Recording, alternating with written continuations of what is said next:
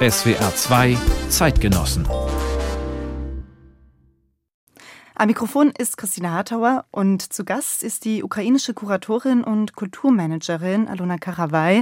Schön, dass Sie hier sind. Herzlich willkommen. Dankeschön und danke für die Einladung. Die ukrainische Vogue hat im Sommer ihre zweite Ausgabe seit dem russischen Angriff auf die Ukraine herausgebracht zum Thema ukrainische Jugend. Das war das Motto des Heftes. Da ging es um Talente, die eine neue Geschichte des Landes der Ukraine schreiben. Und eines dieser jungen Talente, das sind Sie, Frau Karawai. Bestimmt auch, weil sie im letzten Jahr oder eigentlich muss man sagen in den letzten zwei Jahren fast schon auch über die Ukraine hinaus sehr bekannt geworden sind, weil sie nämlich Kultur gerettet haben. Sie sind Retterin von Kultur. Sie haben seit dem Kriegsbeginn 2022 mehr als 700 ukrainische Kunstwerke gerettet. Wie würden Sie sich selbst beschreiben? Was würden Sie sagen, ist Ihre Aufgabe? Das ist eine schwierige Frage. Meine Aufgabe, die ich jetzt sehe, ist versuchen, Kulturleben vor Ort zu bewahren, da wo ich jetzt bin. Ich mm, halte mich meistens in Ivano-Frankivsk auf und auch wir machen viele Veranstaltungen in Kiew. Aber für mich ist wichtig zu schauen, wie Kulturleben vor Ort beibehalten werden kann, aber dann auch entwickelt werden kann. Das mhm. ist meine wichtigste Aufgabe, die ich jetzt gerade sehe. Sie haben in diesem Artikel in der Vogue haben Sie gesagt, ich kenne das Konzept einer sicheren Welt nicht. Wann haben Sie das zum ersten Mal gemerkt? Also, dass Sie in einer nicht sicheren Welt leben? Gemerkt, vielleicht 2014, aber verbalisieren konnte ich es erst jetzt. Ich glaube, das habe ich zum ersten Mal so in diesem Interview gesagt und dann auch verstanden. Das passiert ab und zu, dass man was sagt und danach versteht man, ach, das stimmt wirklich, das war auch früher so. Ja, 2014 wahrscheinlich, weil Sie, Sie sind in Donetsk geboren, Sie haben dort auch studiert und 2014, also im Osten der Ukraine, sind 1982 dort geboren und ähm, dort haben Sie auch mit der Kulturarbeit und Kunst angefangen. Der Osten der Ukraine 2014 war ja der Beginn, dass äh, die Separatisten dort die Macht an sich gerissen haben, dass dieser Teil der Ukraine besetzt wurde. Wie war das denn für Sie, im Osten der Ukraine aufzuwachsen? Haben Sie sich damals schon als ukrainische Künstlerin verstanden?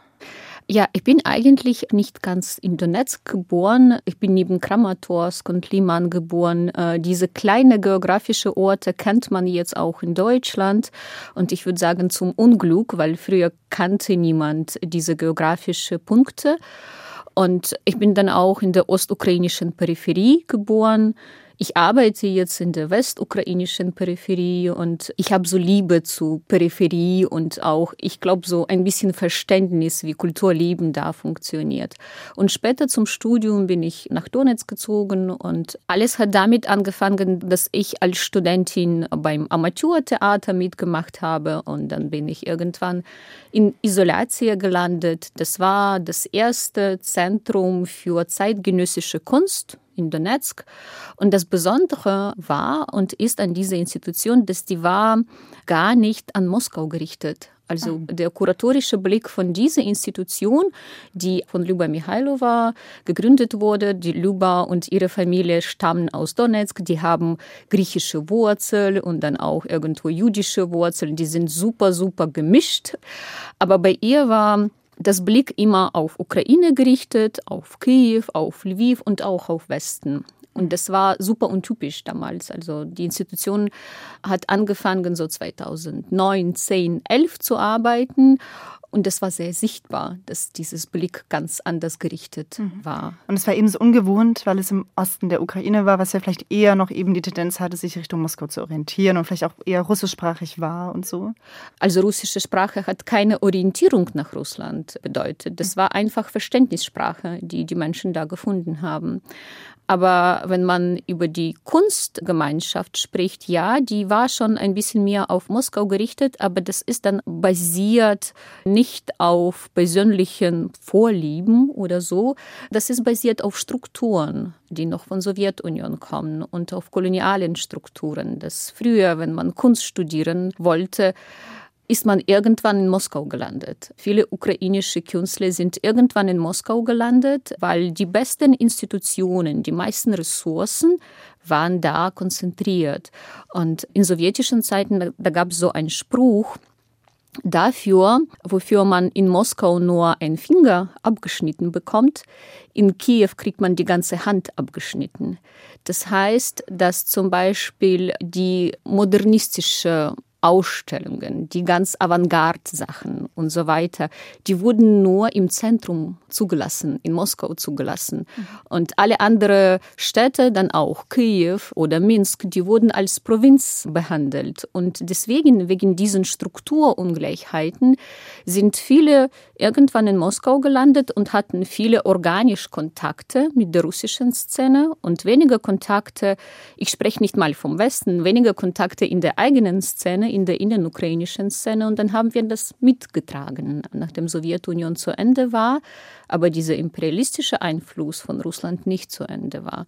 Dann ein umso besonderer Ort war dann diese Isolatia, dieses Kunstzentrum in Donetsk. Ja. Das war früher eine Fabrik, habe ich gelesen. Mhm. Was war das für ein Ort? Aber Sie haben vorhin schon angedeutet, das war eben eine wirklich eine bunte Truppe, die da tätig war. Und was wurde da so umgesetzt? Was haben Sie da auch gemacht? Sie haben dort ja auch gearbeitet. Ja, ja, das war ein ziemlich besonderer Ort. Das war eine Fabrik, die früher Isolationsmaterialien hergestellt hat.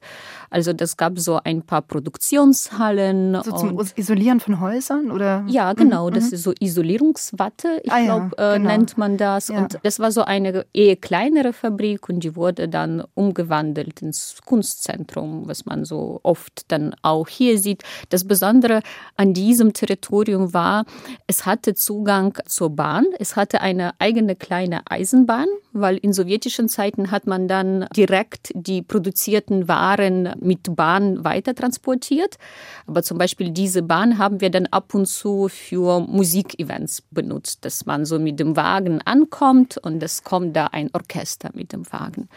Und noch eine besondere Sache an diesem Zentrum war, dass da ein eigenes Terikon gab. Terikon ist so ein künstlicher Berg, das danach entsteht, wenn man Kohle produziert. Terikon ist auch ein Zeichen von Donetsk, wo viele Grubenarbeiter sind. Und wir hatten da auch so eine kleine Skulptur da oben auf diesem Berg. Das gab schon so eine ganze Infrastruktur. Das war und ist nicht weit vom Zentrum von der Stadt, aber schon in diesem Industriegebiet. Und alles, was ich jetzt hier bespreche, war auch ein Grund für die sogenannten DNR-Leute, zusammen mit den russischen Soldaten, dann auch dieses Territorium als, als sehr wertvoll zu sehen. Ja, den Separatisten meinen Sie auch. Genau, ja. mhm. genau. Weil 2014. Da, 2014, weil da gab es, also das war ein Ort, der so ein bisschen auf dem Hügel war, da gab es so diesen Terikon, da gab es die Bahn, da gab es Bunker. Das war einfach ein guter militärischer Punkt zum Unglück. Und das war auch ein Ort, das ungeschützt war. Also wenn die anderen Orte dann im privaten Besitz waren, auch von lokalen Oligarchen im privaten Besitz waren, dieser Ort war äh, ziemlich ungeschützt. Da könnte man mit den Waffen kommen und das einfach nehmen an einem Tag, was dann auch passiert ist. Ja, 2014 dann ja. eben. Aus diesem Kunstzentrum wurde ein Foltergefängnis. Ja. Dimitri Kuleba, der Außenminister der Ukraine, hat gesagt, es sei ein Konzentrationslager im 21. Jahrhundert steht dieses ehemalige Kunstzentrum Isolatia symbolisch für das, was mit der ukrainischen Kultur- und Kunstszene passiert, wenn Russland diese einnimmt? Also, dass es einem freien Ort, wo viel möglich war, wo Kunst und Kultur möglich war, also, dass daraus ein Foltergefängnis wird, das ist ja fast, ist es wie eine Metapher? Mhm. Ja, das ist wie eine Metapher und das ist sehr, ein sehr trauriges Metapher. Das ist auch bei vielen Menschenrechtlern anerkannt als Konzentrationslager und ich hätte nie früher gedacht, dass es dieses Wort also in Gegenwart benutzen werde. Also Konzentrationslager, das gehörte für mich irgendwas in Geschichtsbüchern und nicht zu etwas, was ich über die Gegenwart sprechen würde und gar nicht über das Kunstzentrum wo ich gearbeitet habe. Aber das ist leider eine Metapher und auch was mit Kunstobjekten passiert ist, die da auf dem Territorium waren. Einige wurden gesprengt, auf einige Statuen wurde es geschossen und es gab Videos davon, die von sogenannten Separatisten dann auch veröffentlicht wurden.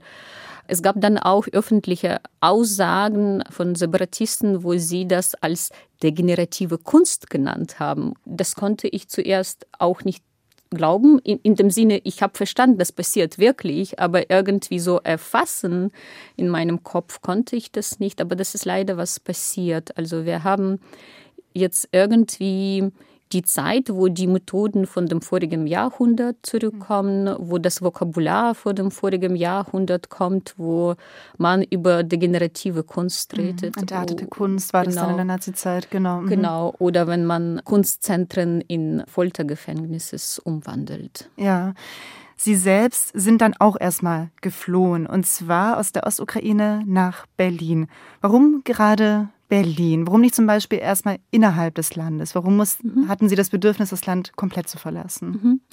Das war eigentlich eine sehr zufällige Entscheidung. Ich habe mich zuerst in Zentralukraine aufgehalten, hatte dann damals Kontakte zu den deutschen Kollegen, die gesehen haben, was gerade in meiner Heimatstadt passiert. Und ich habe da Arbeitsangebot bekommen und bin nach Berlin gekommen.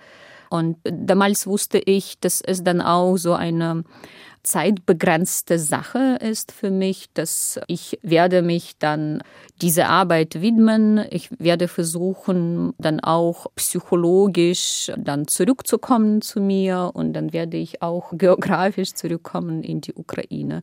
Nur wenn ich in Berlin angekommen bin, ich glaube, nach einem Jahr habe ich bemerkt, was diese Erfahrung mit mir gemacht hat. Die Fluchterfahrung? Genau, mhm. die Fluchterfahrung mit mir gemacht hat.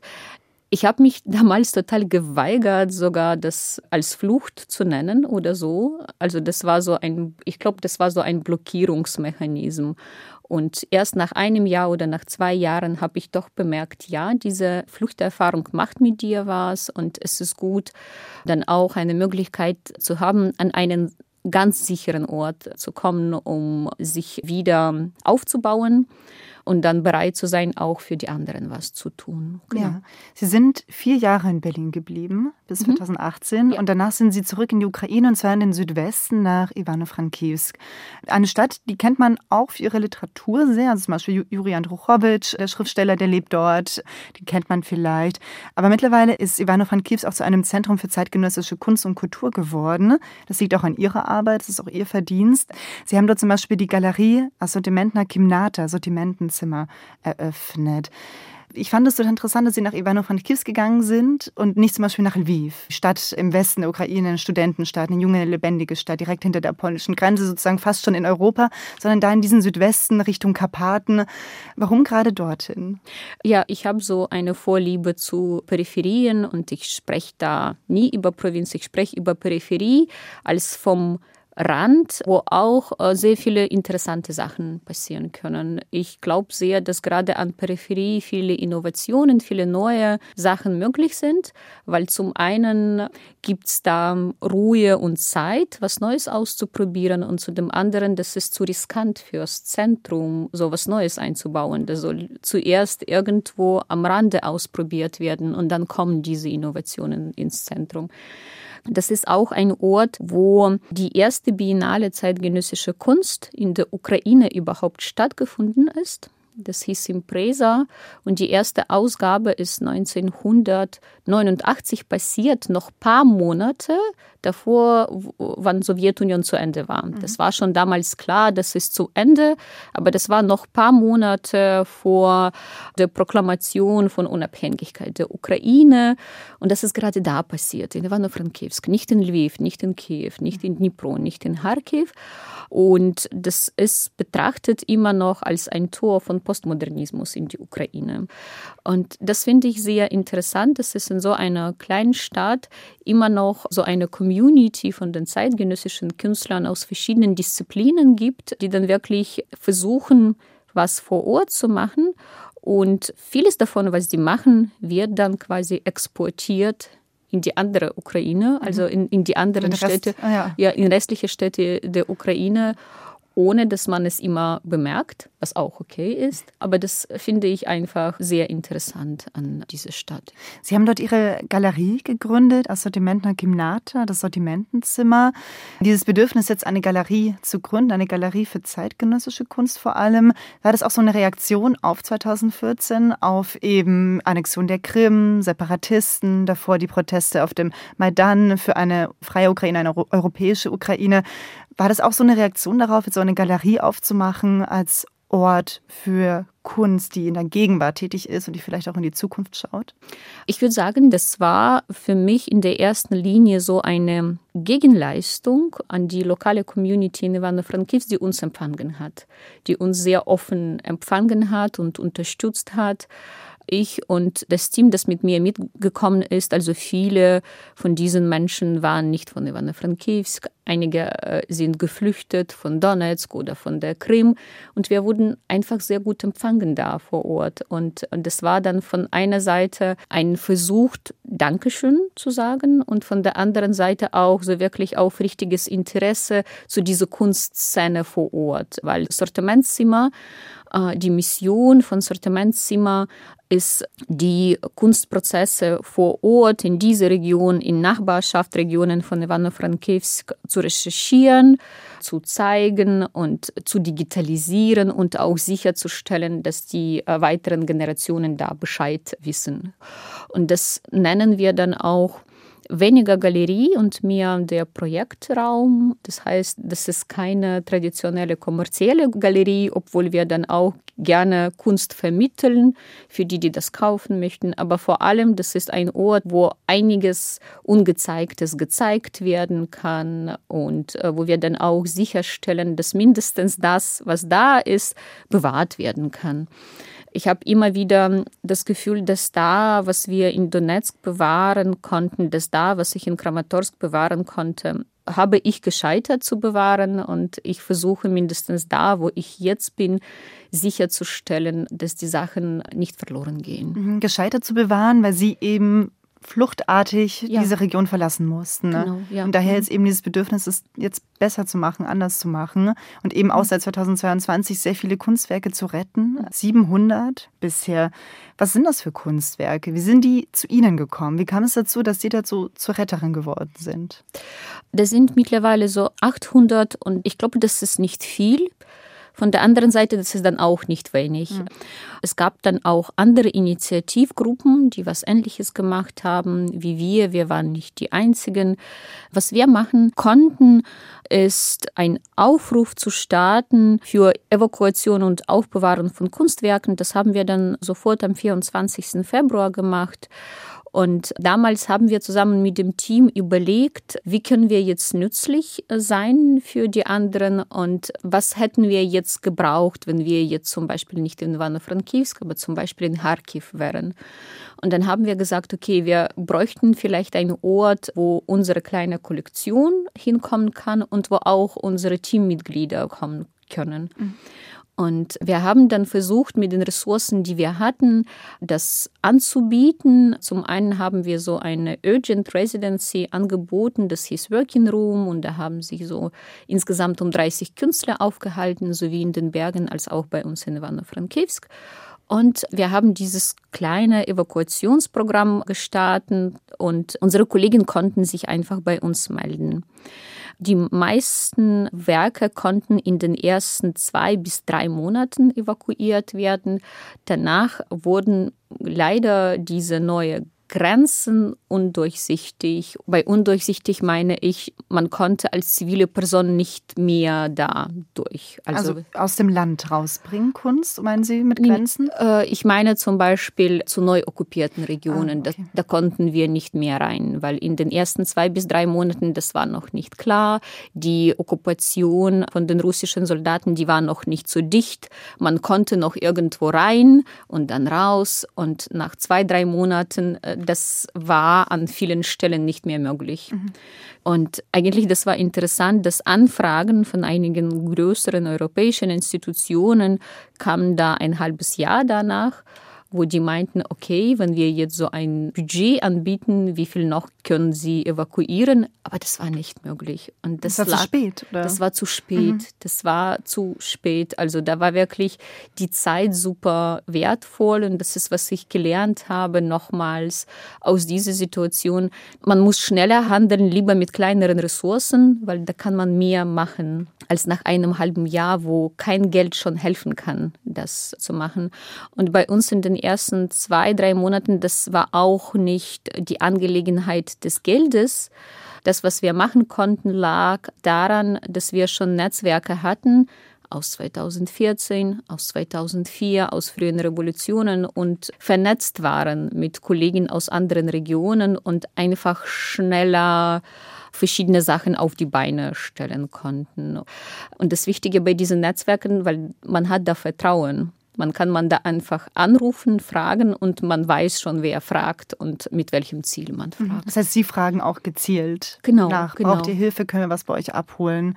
Ja. Was sind das für Kunstwerke, die Sie retten? Also sind das einfach Bilder oder sind das Skulpturen? Mhm. Kunst ist ja wahnsinnig viel, von Installation bis Malerei. Was sind das für Werke, die Sie da gerettet haben? Ja, ja das war dann auch und ist sehr divers, weil wenn wir das angefangen haben am 24. Februar 2022, ich hatte noch so so eine These im Kopf, okay, Museen sind schon eher gesichert, die werden ihre Evakuationsprogramme von der Stadt haben, die haben mindestens ihre Objekte digitalisiert und haben Listen, auch wenn es verloren geht, die wissen mindestens, was verloren geht. Aber wenn es um diese unsichere Seite von der Kunst geht, um junge Künstler oder um Familienarchive von den verstorbenen Künstlern oder um kleine Galerien, die eventuell irgendwann nicht mal die Listen haben und das, das nicht digitalisiert haben, dann wissen wir auch nicht, was wir verloren haben. Diesen Gedanken hatte ich dann auch über Donetsk und Kramatorsk, dass wir da auch ganz viel verloren haben, wovon wir auch keine Ahnung haben. Wir wissen gar nicht, was wir verloren haben. Aber am Ende ist es so passiert, dass wir haben Anfragen auch von lokalen Museen bekommen, also nicht großen, aber kleineren lokalen Museen bekommen. Und am Ende ist diese Zusammenstellung von diesen 800 Objekten sehr divers. Es gibt einige Stücke von zeitgenössischer Kunst von den Künstlerinnen und Künstlern, die man heute in Deutschland die Namen auch hört, also ihre früheren Werke aus 90er, aus 2000 und 2010. Wir haben ein Familienarchiv von Fedor Tetjanic evakuiert. Das dürfen wir jetzt sagen, weil das konnte dann weitergehen. Das ist ein wichtiger modernistischer Künstler in der Ukraine und seine Familie hat sein Archiv gesammelt und aufbewahrt. Mit Wo dem war das? Mit dem Gedanken, später Museum aufzumachen. Und die hatten Dacia neben Bucha, wo das alles aufbewahrt war, wo Fedor Tetjanic dann auch gearbeitet hat. Also das war so eine Dacia in Umgebung von Kiew, wo gerade auch sehr nah russische Truppen gestanden haben. Ja, Bucha steht ja, nachdem es befreit wurde, ja. als Ort wirklich eines großen Massakers, das dort stattgefunden hat, ja. in der Zeit, wo es eben von russischen Soldaten besetzt war. Genau, ja. genau. Und es gab zum Beispiel so eine Geschichte, dass wir von der Familie kontaktiert wurden und diese Evakuation konnten wir vom dritten Versuch machen. Also das war schon die dritte Fahrt. Eine Fahrt wurde unterbrochen, weil wir auch von unseren horizontalen Kontakten die Meldungen bekommen haben, die Straßen sind jetzt zu unsicher und gefährlich. Und, äh, Hatten Sie den ersten Versuch gestartet, während es noch besetzt war? Ja, ah, ja, genau. Mhm. Das wurde im März evakuiert, wo die Besetzung noch da war. Mhm. Also nicht da direkt, aber sehr nah ja, an diesen ja. Ort. Mhm. Also eine sehr wichtige Arbeit, die Sie da leisten, Kunst in Kriegszeiten zu retten. Russland greift ja auch ganz gezielt Kunst- und Kulturstätten an in der Ukraine. Die UNESCO spricht im November davon. Also gab es wieder so eine neue Statistik, dass über 300 Kulturstätten beschädigt worden sind. Davon eben 140 Gebäude, die historisch oder künstlerisch bedeutend sind. 28 natürlich Museen sind natürlich nur die Orte, von denen man es weiß, dass sie eben angegriffen worden sind. Sind diese Angriffe auf das ukrainische Kulturerbe auch Angriffe auf die ukrainische Identität? Ja, ja. Und das ist noch eine Sache, die für mich ins vorige Jahrhundert oder ins Mittelalter gehört, weil das kann ich mir nicht erklären, warum man jetzt ein Ziel haben könnte, Kulturidentität anzugreifen. Also ich kann schon irgendwie pragmatisch verstehen, dass man um Ressourcen kämpft, um Territorium, aber wieso man jetzt als Wunsch haben könnte, sowas nicht materielles zu zerstören, das kann ich mir nicht erklären in meinem Kopf, aber das ist, was wir sehen. Es mhm. wird gezielt angegriffen. Ja, also Putins erklärtes Kriegsziel ist es ja auch, die ukrainische Identität auszulöschen. Da ist natürlich die Kultur ein ganz wichtiger Teil.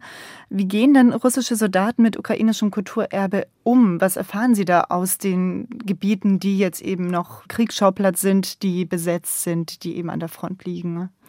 Was wir aus Okkupationsgebieten erfahren, aber sehr vorsichtig, weil die Kommunikation einfach zwischen okkupierten Gebieten und nicht okkupierten Gebieten der Ukraine ist einfach gefährlich für die Menschen, die in der Okkupation bleiben.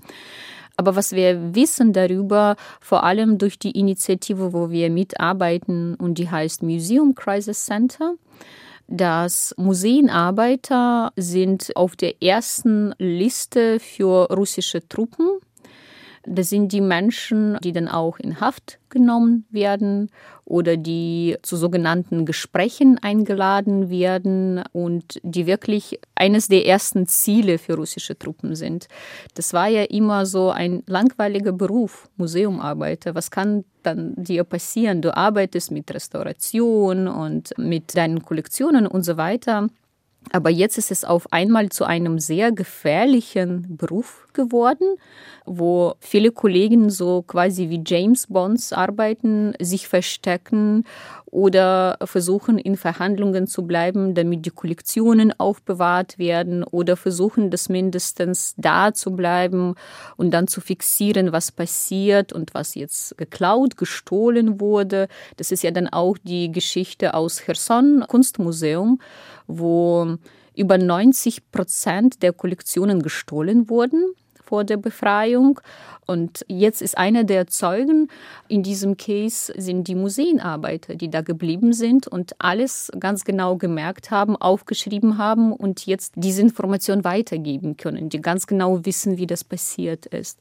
Glauben Sie, das wirft die Ukraine ein bisschen zurück? Also ich frage mich, ob nach der Sowjetunion, ob es so eine Zeit gab, wo die Ukraine sich auch künstlerisch emanzipiert hat von der Sowjetunion. Ob vielleicht irgendwie auf einmal gemerkt wurde, wir sind unabhängig, wir haben eine eigene Identität, wo das vielleicht auch künstlerisch verarbeitet wurde.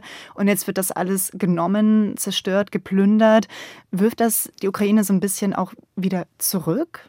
Ja, sehr, ja. sehr. Also im Falle von der visuellen Kunst, wir haben viel verloren. Einige von diesen Sachen können hoffentlich mit der Zeit dann auch zurückkommen. Einige sind für immer verloren. Und die visuelle Kunst ist so eine Kunst, also man hängt davon ab, wie viel man im Land hat, wie viel man von Kollektionen im Land hat und wie viel nicht. Und da haben wir unheimlich viel verloren. Von der anderen Seite, es führt dann auch zu einer sehr aktiven Entwicklung von zeitgenössischer Kunst. Und natürlich, man kann das nicht ersetzen. Wir verstehen das alle. Man kann es nicht kompensieren, man kann es nicht ersetzen. Aber das, was seit fast zwei Jahren produziert wird und wie viel es produziert wird in der zeitgenössischen Kunst, das ist wirklich zehnmal mehr, als es früher war. Also diese Gegenreaktion gibt es dann auch. Und ab und zu, wenn ich an die Zukunft von ukrainischer Kunst denke, dann denke ich an das Land mit vielen Museen von zeitgenössischer Kunst und mit wenigen Museen von alter Kunst. Was bedeutet das auch für die jungen Künstler und Künstlerinnen, wenn ihnen so diese Vergangenheit fehlt? Also wenn ihnen diese Orte fehlen, wo sie hingehen und gucken können, was haben die Generationen vor mir an Kunst produziert? Mhm. Ja, das führt zu Generationen, die keine sichere Zeiten kennt, wie ich und die ukrainische Geschichte von den letzten 100 Jahren zum Beispiel, von den letzten drei Generationen zum Beispiel, ist die Geschichte, wo jede Generation von Anfang an anfangen soll, wo jetzt es von dem Zweiten Weltkrieg unterbrochen wurde oder von Hungersnot unterbrochen wurde oder von Repressionen unterbrochen wurde oder da kommt sowjetische Union und postsowjetische Zeit, wo alles wieder ganz anders ist. Dann kommen zwei Revolutionen, dann kommt wieder Krieg. Und viele von diesen Gefahren, also nicht alle, aber viele von diesen Gefahren kommen von Osten an und kommen auch von Russland an und kommen wiederholt. Und das ist, was wir gelernt haben, dass bis dieses imperialistische Denken da ist und bis Russland sich als imperialistisches Land sieht, das irgendwie Recht hätte auf Identität, Territorien, Einfluss auf ihre Nachbarn, das wird sich leider wiederholen. Und wie sieht die junge zeitgenössische Kunst aus, die da im Widerstand ist? Was wird da jetzt gerade produziert? Sind es Werke, die sich vor allen Dingen mit dem Krieg auseinandersetzen? Oder gibt es auch schon Werke, die sich nicht aktiv auf den Krieg beziehen? Was stellen Sie da in mhm. Ihrer Galerie in der Assortimentna Gymnate in Ivano-Frankivsk aus? Oh ja, das ist sehr spannend, weil es gibt und es gab besonders 2022 viele Werke, die direkt auf Krieg reagiert haben Und danach gab es noch so eine Entwicklung, wo es andere Themen, auch tiefere Themen, würde ich sagen, auch mehr zum Ausdruck kamen. Auch die Themen wie Gedächtnis, Erinnerung, Erinnerungskultur. Es gibt auch mittlerweile ein wachsendes Interesse zur Geschichte von ukrainischer Kunst innerhalb der Ukraine, zur Geschichte von 90er, von 80er, zur Geschichte auch von anderen Jahrhunderten. Wenn es jemand gibt, der so viele Kräfte und Geld dafür benutzt, um das zu zerstören, möchten wir gerne mal reinschauen, worum es geht.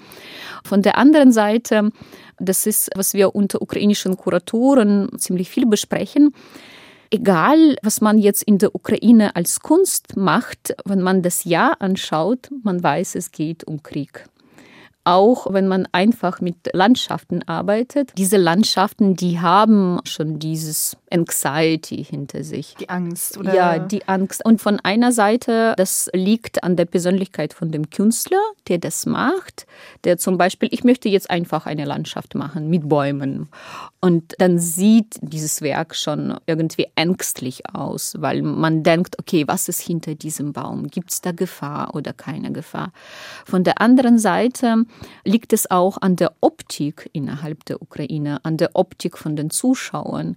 Und das heißt, die Zuschauer, auch wenn sie die Werke, die gar nicht mit Krieg zu tun haben, anschauen, die sehen das durch die Optik des Krieges und es geht nicht anders. Mhm.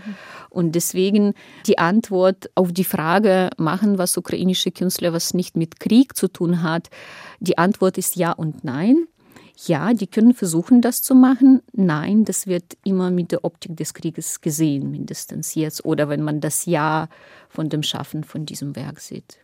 Frau Karawai, es gibt einen Ort, der als Ruheort, aber auch als künstlerische Inspiration dient. Das ist Ihre Chata Meisterna, das heißt auf Deutsch das äh, Werkstattenhaus. Mhm. Ähm, das liegt in den Karpaten, ungefähr eine Stunde von Ivano-Frankivsk entfernt, also ungefähr 100 Kilometer mit dem Weg durch den Wald, wahrscheinlich mhm. eher so anderthalb Stunden Fahrt.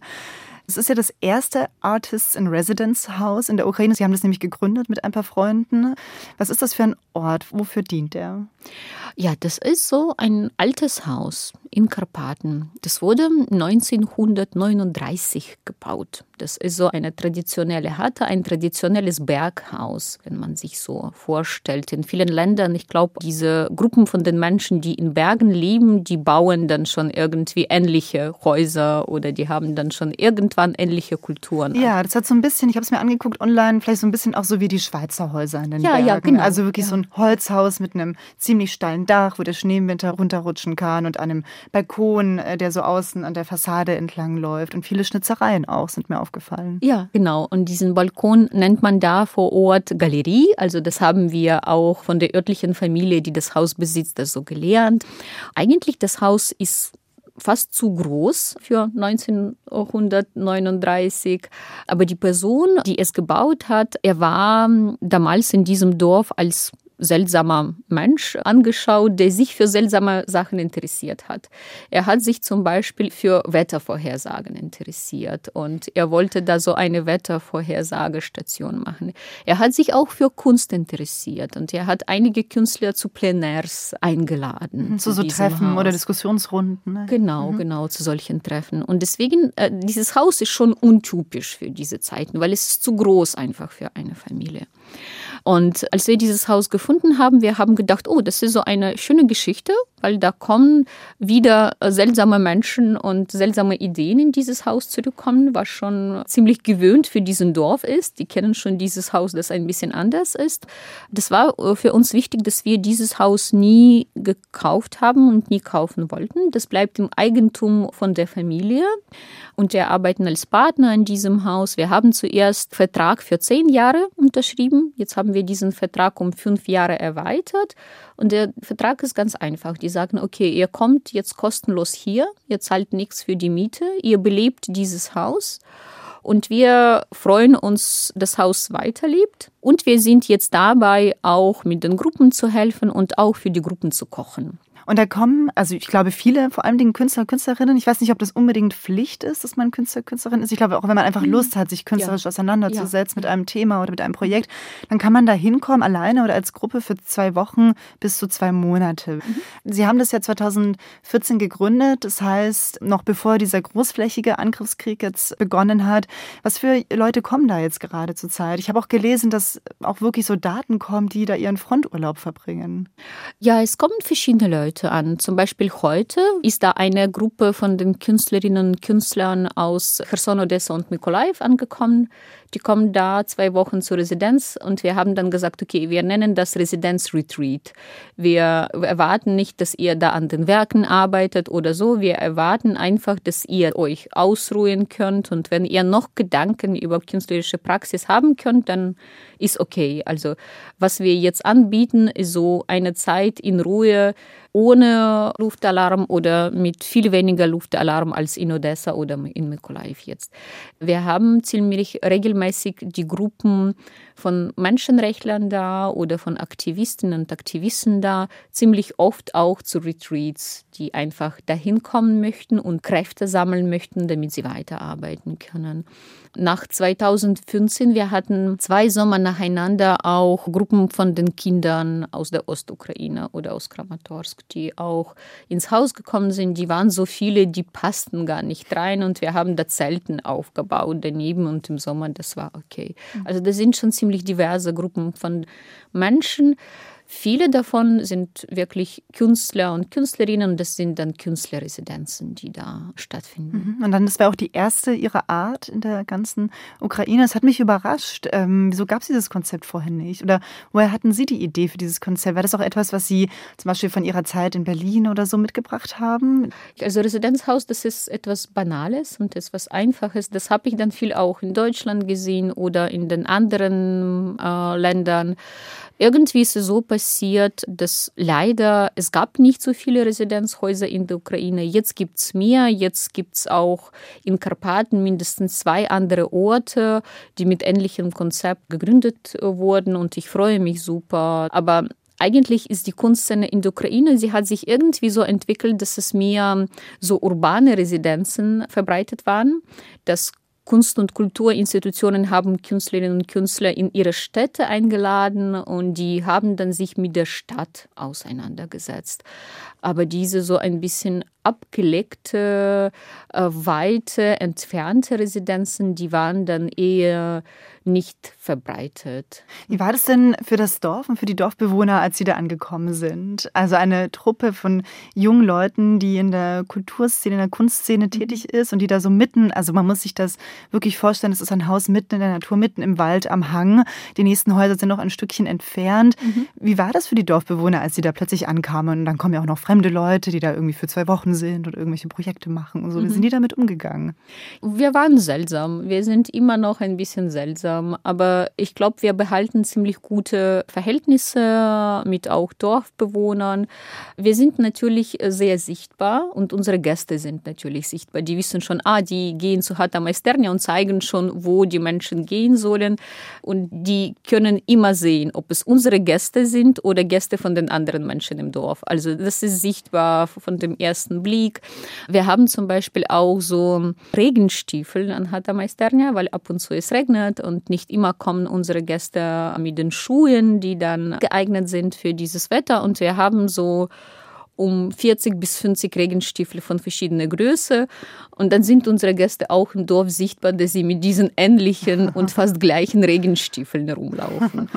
Äh, wir machen ab und zu dann auch Aktivitäten, wir nennen das unten, das heißt unten im Dorf. Unten im Dorf gibt es einen richtig schönen Club, so ein Haus aus Holz mit einem ziemlich großen Saal. Da gibt es nicht so oft Veranstaltungen. Und zum Beispiel da, wo wir Musiker hatten, in Hata Meisternia, die haben da gespielt unten im Club. Das heißt, Sie beleben das Dorf auch? Ja, wir, oder wir versuchen das zu teilen, was wir haben. Also mhm. wenn wir schon Musiker haben, die dann auch gerne für das Dorf spielen würden, dann warum nicht? Dann machen wir das. Oder wir sind im Kontakt zu Schule und ab und zu fragen sie dann auch, okay, wenn ihr jetzt Menschen habt, Muttersprachler Englisch oder Muttersprachler Deutsch hatten wir noch keine Anfragen, aber Muttersprachler Englisch, vielleicht können sie mal zum Englischunterricht zu uns kommen und dann machen wir das natürlich, wenn wir die haben. Mhm. Also ein wirklich lebendiges Kulturzentrum, was da entstanden ist, mitten in der Natur. Das ist ja jetzt seitdem ja fast zwei Jahren, seitdem dieser Krieg jetzt läuft, hat die Ukraine ja noch ganz, also die ukrainische Kunst und Kultur noch ganz andere Gegenden dieser Welt erreicht. Also in Deutschland zum Beispiel, in Stuttgart, da gab es eine Ausstellung vom Württembergischen Kunstverein Kunst und Leben in Zeiten des Krieges. In Dresden, Albertinum gab es eine, ja, so eine Überblicksschau zur ukrainischen Kunst von 1913 bis heute. Und das Museum Ludwig in Köln hat die ukrainische Moderne gezeigt und sie abgegrenzt von diesem sehr großen, sehr schwammigen Begriff russischer Avantgarde, was vielleicht noch mhm. vielen bekannt ist, aber da eben gezeigt, es gibt auch eine ukrainische Moderne. Was halten Sie von diesem Interesse an der ukrainischen Kunst und Kultur jetzt eben auch in Europa, das jetzt so, man muss sagen, leider aufgrund dieses Krieges so stark ja, entflammt ist? Ja, an zwei von drei Ausstellungen, die Sie genannt haben, haben wir mitgearbeitet. Und ich glaube, das Interesse ist immer gut. Und auch wenn ich das wachsende Interesse zur ukrainischen Kunstgeschichte innerhalb der Ukraine sehe, was ich schon erwähnt habe, das finde ich gut. Und wenn ich dieses Interesse auch im Ausland beobachte, das finde ich auch gut. Es kann dann immer so ein Hintergedanke irgendwo im Kopf schwemmen, ist es nicht zu spät? Warum haben wir das früher nicht gemacht? Aber ich versuche dann, mich von diesen Gedanken zu distanzieren und das machen, was jetzt möglich ist. Also wenn es jetzt die Zeit für dieses Interesse gekommen ist, dann müssen wir Beste draus machen. Und leider ist es so passiert, dass der großflächige Krieg musste passieren, damit wir versuchen, einander besser kennenzulernen und ein bisschen mehr reinzuschauen und ein bisschen mehr zu differenzieren und schauen, was gehört jetzt zur Kunst von solchen Ländern wie Ukraine oder was gehört jetzt zur Kunst zu Minsk oder was bedeutet es oder was meint man, wenn man Russisch sagt? Ist es, bedeutet es Sowjetisch vielleicht, wo auch andere Republiken dabei waren? Das ist schon schade. Das Anlass dafür ist der Krieg, aber das ist gut, dass es passiert ist. Ja, also das heißt, die Ukraine, Sie haben es auch eben gerade gesagt, die ukrainische Gesellschaft guckt da nochmal anders auch auf das eigene Erbe und wie man mit diesem Erbe umgeht. Sie haben mal gesagt, dass Ihre Freunde in Westeuropa mit Erbstücken prahlen. Also, dass Sie dann sowas sagen wie, guck mal, das ist der Schmuck meiner Urgroßmutter, den ich hier habe. Und dass Sie das aber nicht erleben konnten bisher. So weil zum Beispiel das Haus ihrer Großmutter zerschossen wurde im Osten der Ukraine. Kommt auch da so dieser Impuls her, jetzt eben ein neues Erbe zu schaffen? Ja, genau. Das ist so wie mit Museen, was wir besprochen haben. Wir werden weniger alte Kunst haben. Das ist so mit diesen zerbrochenen Verbindungen zwischen Generationen. Einige von den Verbindungen sind nicht mehr da und wir müssen damit leben. Fast jede Generation in der Ukraine muss von Anfang an anfangen. Und dann, was können wir dann machen? Wir können sitzen und weinen oder wir können was Neues schaffen. Und ich bin äh, für die zweite Variante. Mhm. Und wie blicken Sie so auf Ihre Arbeit in der Zukunft? Also mit der Idee, dieser Krieg wird zu Ende gehen. Wir wissen nur nicht, wann er zu Ende gehen wird. Was glauben Sie, wird dann Ihre Aufgabe sein? Mhm. Ja, ich glaube, leider, dass dieser Krieg mich bis zum Ende meines Lebens begleitet, in einer Form oder der anderen Form. So habe ich mich meine 40 Jahre nicht vorgestellt. Ich wollte was anderes. Ich würde gerne was anderes machen, als mich mit dem Krieg oder Nachkriegsfolgen zu beschäftigen, aber es ist so passiert. Und das, was schon jetzt für mich klar ist und das, was sich vielleicht noch mehr entwickeln wird, ist die Notwendigkeit von der Arbeit mit Traumata innerhalb der Ukraine.